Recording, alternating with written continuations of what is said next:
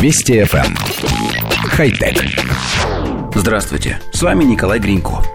Самые первые компьютерные игры были совершенно неприглядными. Одинокие пиксели метались по экрану, изредка сталкиваясь между собой. И все же пользователи были в восторге, ведь выбора у них не было. Затем разработчики подумали, что в играх должны присутствовать персонажи, и тогда даже простенькая 8-битная графика заиграла новыми красками и характерами. Одним из лидеров отрасли была Nintendo, со временем ставшая главной игровой компанией. Но золотые времена прошли, а в новом времени компания никак не может найти себя. Однако теперь у нее появился реальный шанс на возвращение – во время очередной пресс-конференции с акционерами президент Nintendo Сатору Ивата публично объявил о том, что его компания вступает в деловой альянс с японским онлайн-гигантом Dena. Эта компания известна тем, что разрабатывает и публикует на японском рынке мобильные видеоигры, так что до того дня, когда вы сможете увидеть в онлайн-магазине приложений иконку Super Mario, остались считанные месяцы, а то и недели.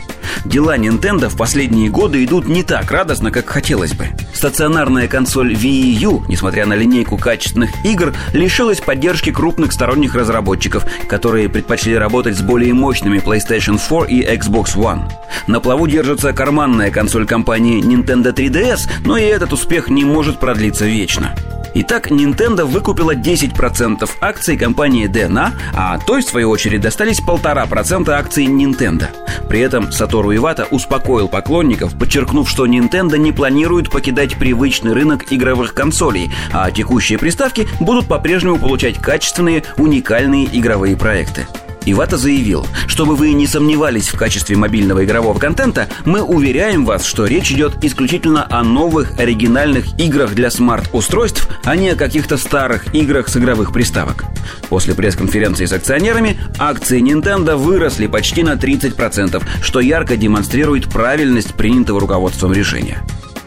Коллектив редакции нашей программы никогда не понимал, почему Nintendo никак не присутствует на мобильных платформах. Ее оригинальные идеи, геймплей и персонажей тащил любой, кто пожелает, и слегка видоизменив, выставлял игры на продажу, делая на этом приличные деньги.